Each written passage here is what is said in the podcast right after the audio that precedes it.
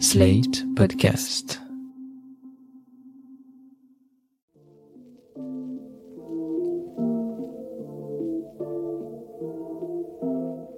Salut et bienvenue dans New Deal, le podcast IFRI Slate TTSO qui décortique l'actualité américaine en compagnie de Laurence Nardon, responsable du programme USA à l'IFRI. Bonjour Laurence. Bonjour Romain. Oh yay, oh yay, oh yay. All persons having business before the Honorable, the Supreme Court of the United States are admonished to draw near and give their attention, for the court is now sitting. God save the United States and this honorable court. Le petit extrait que nous venons d'entendre, c'est l'ouverture traditionnelle des sessions publiques de la Cour suprême. On y entend le marshal dire oyez, oyez, oyez pour écouter. C'est de l'ancien français. Et oui, le droit américain reprend les termes du droit français médiéval par l'intermédiaire du droit anglais. Alors vous l'avez compris, aujourd'hui on va parler de la Cour suprême. Les vacances d'été arrivent et comme chaque année, The Supreme Court of the United States, SCOTUS, rend un certain nombre de décisions sur des affaires qu'elle a traitées dans l'année. On l'avait dit dans un épisode précédent enregistré au lendemain de la disparition de Ruth Ginsburg, l'épisode 49 du 23 septembre 2020, je sais que vous aimez l'exactitude Laurence, la Cour joue un rôle incroyablement important dans la définition des politiques publiques aux États-Unis. Son arbitrage peut renverser des décrets exécutifs, des législations ou des jurisprudences. Or, on sait que Trump a nommé trois juges très conservateurs, faisant basculer la majorité de la Cour clairement à droite. Et pourtant, les décisions annoncées la semaine dernière sont assez modérées. Alors Laurence, qu'est-ce qui s'est passé? Oui, mai et juin sont les mois où la Cour rend ses décisions et effectivement, on est surpris ces derniers jours des décisions qui sont tombées. Parce que, avec les trois juges nommés par Trump, vous en avez parlé, Neil Gorsuch, Brett Kavanaugh et Amy Coney Barrett, la majorité des juges devient conservatrice à la Cour suprême. Ils rejoignent en effet Samuel Alito, Clarence Thomas et le Chief Justice John Roberts. Ça fait six. Et de l'autre côté, Elena Kagan, Stephen Breyer et Sonia Sotomayor, ça fait trois juges libéraux, libéraux au sens américain du terme, bien sûr, ça veut dire progressistes. Et donc, avec six juges conservateurs sur neuf, ça devrait donner des décisions conservatrices. On n'a pas l'impression que ce soit le cas. C'est vrai, Romain. Je vous propose euh, qu'on examine trois des principales décisions qui viennent de tomber. Il y en a beaucoup d'autres, mais on va choisir celle-là. Une sur la liberté religieuse, une sur la loi sur la santé Obamacare. Ces deux-là sont sortis la semaine dernière, le 17 juin. Et puis la troisième, qui est sortie lundi 21 juin, sur le droit des athlètes universitaires à être payés. Eh bien, commençons donc par la liberté religieuse, Laurence. C'est la décision Fulton versus City of Philadelphia. Je vous explique. Tout démarre avec une agence qui s'appelle le Catholic Social Services et qui est une agence de placement d'enfants abandonnés ou en difficulté dans des familles d'accueil. Cette agence, dans ses statuts, elle indique que jamais elle ne placera d'enfants auprès de familles homosexuelles, parce que c'est une agence d'obédience catholique. En 2018, la ville de Philadelphie, qui mène des politiques de lutte contre les discriminations et d'inclusion euh, à tous les étages, s'est rendu compte que les statuts de l'agence Catholic Social Services ne pouvaient pas coller avec euh, ces politiques et donc a décidé de cesser de faire appel à ces services. Et ça, ça n'a pas plu à Sharonelle Fulton, une mère de famille euh, d'une de ces familles d'accueil qui voulait continuer à travailler avec cette agence. Et du coup, avec d'autres familles d'accueil, elles ont attaqué la ville de Philadelphie. Je vous fais grâce du feuilleton juridique hein, de recours en appel qui a abouti à la décision de la Cour suprême. Jeudi dernier, en l'occurrence, les juges ont voté à l'unanimité pour obliger la ville de Philadelphie à continuer de travailler avec cette agence Catholic Social Services. Ça, c'est bien une décision qui va dans le sens, on pourrait dire, des conservateurs, non? En effet, mais c'est parce qu'en réalité, il faut distinguer le cas d'espèce du raisonnement juridique sur lequel s'appuie la Cour. Il se trouve qu'il y avait dans le contrat entre la ville et l'agence de placement la possibilité de faire des exceptions à la politique d'inclusivité. Et donc juridiquement, l'agence avait tout à fait le droit de ne pas respecter la politique d'inclusivité de la ville de Philadelphie. Et la Cour ne s'est appuyée que là-dessus pour rendre sa décision, c'est-à-dire qu'elle a choisi des raisons très techniques et qu'elle n'a pas du tout saisi l'occasion de changer plus profondément la jurisprudence pour renforcer ce qui est en jeu ici, c'est-à-dire le principe de liberté religieuse versus les droits des homosexuels. Les juges les plus conservateurs, donc Neil Gorsuch, Samuel Alito et Clarence Thomas, ont donc voté comme les autres parce qu'ils sont contents que la ville soit obligée de continuer à travailler avec cette agence, mais ils ont quand même fait savoir dans leur argumentaire, ce qu'on appelle leurs opinions, qu'ils regrettaient que la jurisprudence n'ait pas été changée de manière plus profonde. Le plus important dans cette décision, c'est que les deux juges, Brett Kavanaugh et Amy Coney Barrett, nommés par Trump, qu'on nous avait présentés comme des ultra-conservateurs, finalement, ils ont été d'accord avec le juge Roberts et les trois progressistes pour cette interprétation très réduite et finalement prudente. Ça me rappelle un peu une histoire de gâteau de mariage, non? Oui, vous faites allusion à cette histoire euh, qui a mené à une décision en 2018. Un pâtissier avait refusé de faire un gâteau de mariage pour euh, le mariage d'un couple homosexuel. Et euh, c'était aussi arrivé à la Cour suprême. C'est la décision Masterpiece Cake Shop versus Colorado Civil Rights Commission. Et là aussi, la Cour avait décidé que le pâtissier avait le droit de refuser de faire ce gâteau, mais sur une base juridique très réduite, en l'occurrence, la commission des droits civils du Colorado avait insulté le pâtissier en se moquant de sa religion. Et c'est sur ce fond-là uniquement que la Cour avait pris sa décision. On voit donc une continuité de décisions modérées sur ces questions de liberté religieuse versus droit des homosexuels. Et on pourrait dire que la Cour suprême suit l'évolution de la société américaine. Je vous rappelle qu'en 2015, elle a autorisé le mariage gay au niveau fédéral avec la décision Obergefell versus Hodges. Ok, alors ça c'était la première décision. Vous parliez d'une seconde décision sur Obamacare. Qu'est-ce qu'elle dit exactement? Oui, il y a eu une autre décision la semaine dernière sur l'Affordable Care Act, donc la grande loi sur la santé votée sous Obama en 2010. Cette loi, vous le savez, Romain, elle est détestée par les républicains qui y voient non seulement une attaque contre la liberté individuelle et le droit des États, mais aussi une dérive coûteuse des finances fédérales.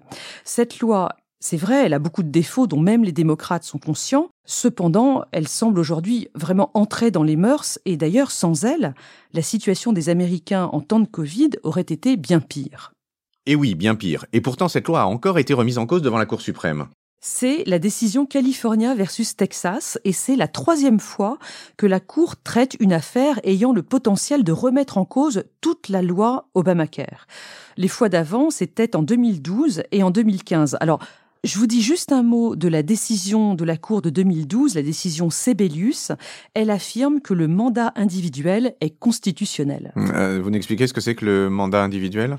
Le mandat individuel, c'est une obligation qui est créée par la loi Obamacare. Elle dit que les Américains vont devoir soit payer pour se prendre une assurance santé, ce qui est vraiment l'objectif de la loi, soit, s'ils refusent, s'acquitter d'une amende. Dans la décision Sebelius de 2012, on se demandait si ce mandat individuel était constitutionnel ou pas. À l'époque, la Cour a expliqué que ce mandat, il était en réalité un impôt et que comme le Congrès a le droit de lever des impôts, eh bien ce mandat individuel était constitutionnel. Or, dans la réforme fiscale de Trump de décembre 2017, le montant de cette amende, il a été ramené à zéro. C'était un moyen pour Trump d'affaiblir Obamacare. Pour certains États conservateurs comme le Texas, cette amende ramenée à zéro, elle signifie que le mandat individuel cesse d'être un impôt et que donc il redevient inconstitutionnel. Et plus largement, c'est toute la loi Obamacare qui doit être annulée. Bon, c'est un peu complexe, mais, mais, on suit. Alors, qu'est-ce qui s'est passé après ça? Eh bien, dans le recours de la semaine dernière, on voyait 18 États conservateurs menés par le Texas qui pensaient que la loi Obamacare était inconstitutionnelle, et en face d'eux, 21 États progressistes menés par la Californie qui pensaient que la loi n'était pas inconstitutionnelle. Et alors, euh, sanction des juges? On a sept membres de la Cour suprême, menés par Steve Breyer, qui ont dit tout simplement que les 18 États conservateurs n'avaient pas subi de préjudice direct leur donnant le droit d'entamer des poursuites. Et donc, il n'y avait rien à décider. La Cour n'a pas statué sur le fond, mais elle a confirmé que la loi pouvait continuer à être appliquée. Les deux juges qui n'étaient pas d'accord, c'était Neil Gorsuch et Samuel Alito, donc les plus conservateurs.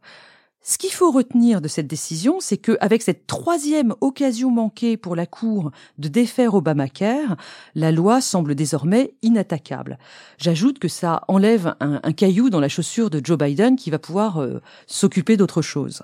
Parfait. Et donc on en arrive à notre troisième affaire qui concerne les athlètes étudiants, si je me souviens bien. Oui, c'est la décision NCAA versus euh, Alston. NCAA, c'est la National Collegiate Athletic Association, une association fondée en 1906. C'est l'entité qui gère, vous savez, ces étudiants sportifs de haut niveau qui sont admis en fac euh, gratuitement parce qu'ils sont très performants. Elle gère pas moins de 500 000 étudiants à l'heure actuelle. De quoi s'agit-il? Jusqu'à présent, la NCAA interdisait que ces athlètes universitaires soient rémunérés pour leurs matchs ou pour leurs compétitions. L'idée, c'était de préserver la très belle idée du sport amateur. Les étudiants étaient de toute manière payés en nature, que ce soit sous forme de droits d'inscription, de frais de déplacement ou autres. Mais on a bien vu dans les années récentes que les collèges et les universités s'enrichissaient incroyablement avec les droits de retransmission télé, la publicité sur le nom des athlètes, qui eux, pendant ce temps-là, ne touchaient rien du tout, et donc la situation était devenue vraiment injuste. Donc, pour des raisons à la fois d'antitrust et de justice économique, tous les juges ont voté euh, lundi 21 juin pour commencer à assouplir ces règles en faveur de ces étudiants athlètes.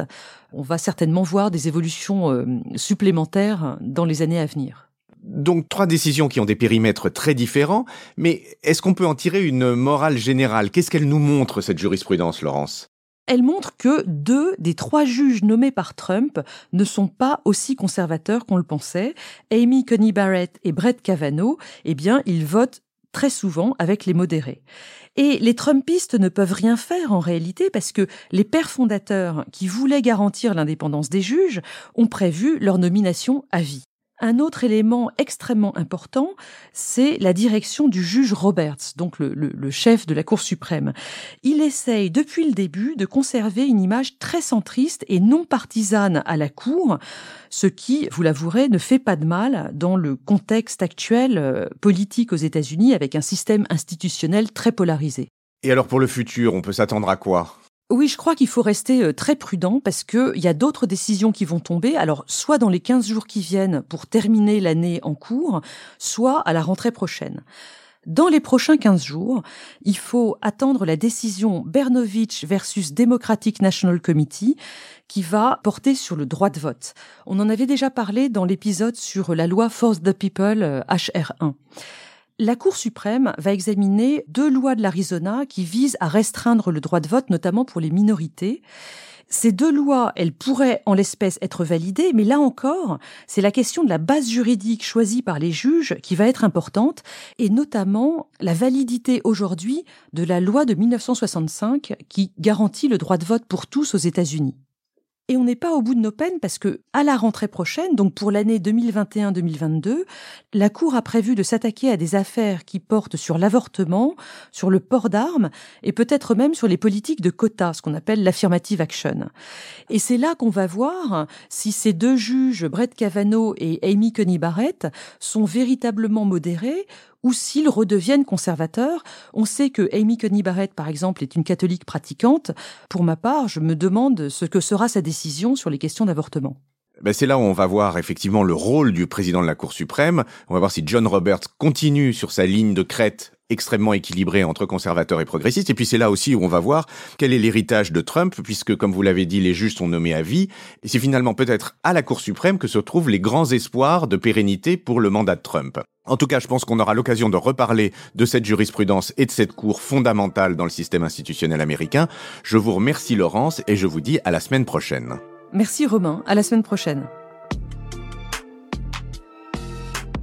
New Deal chaque semaine sur Slate, TTSO, Lifree et sur vos plateformes de podcast préférées.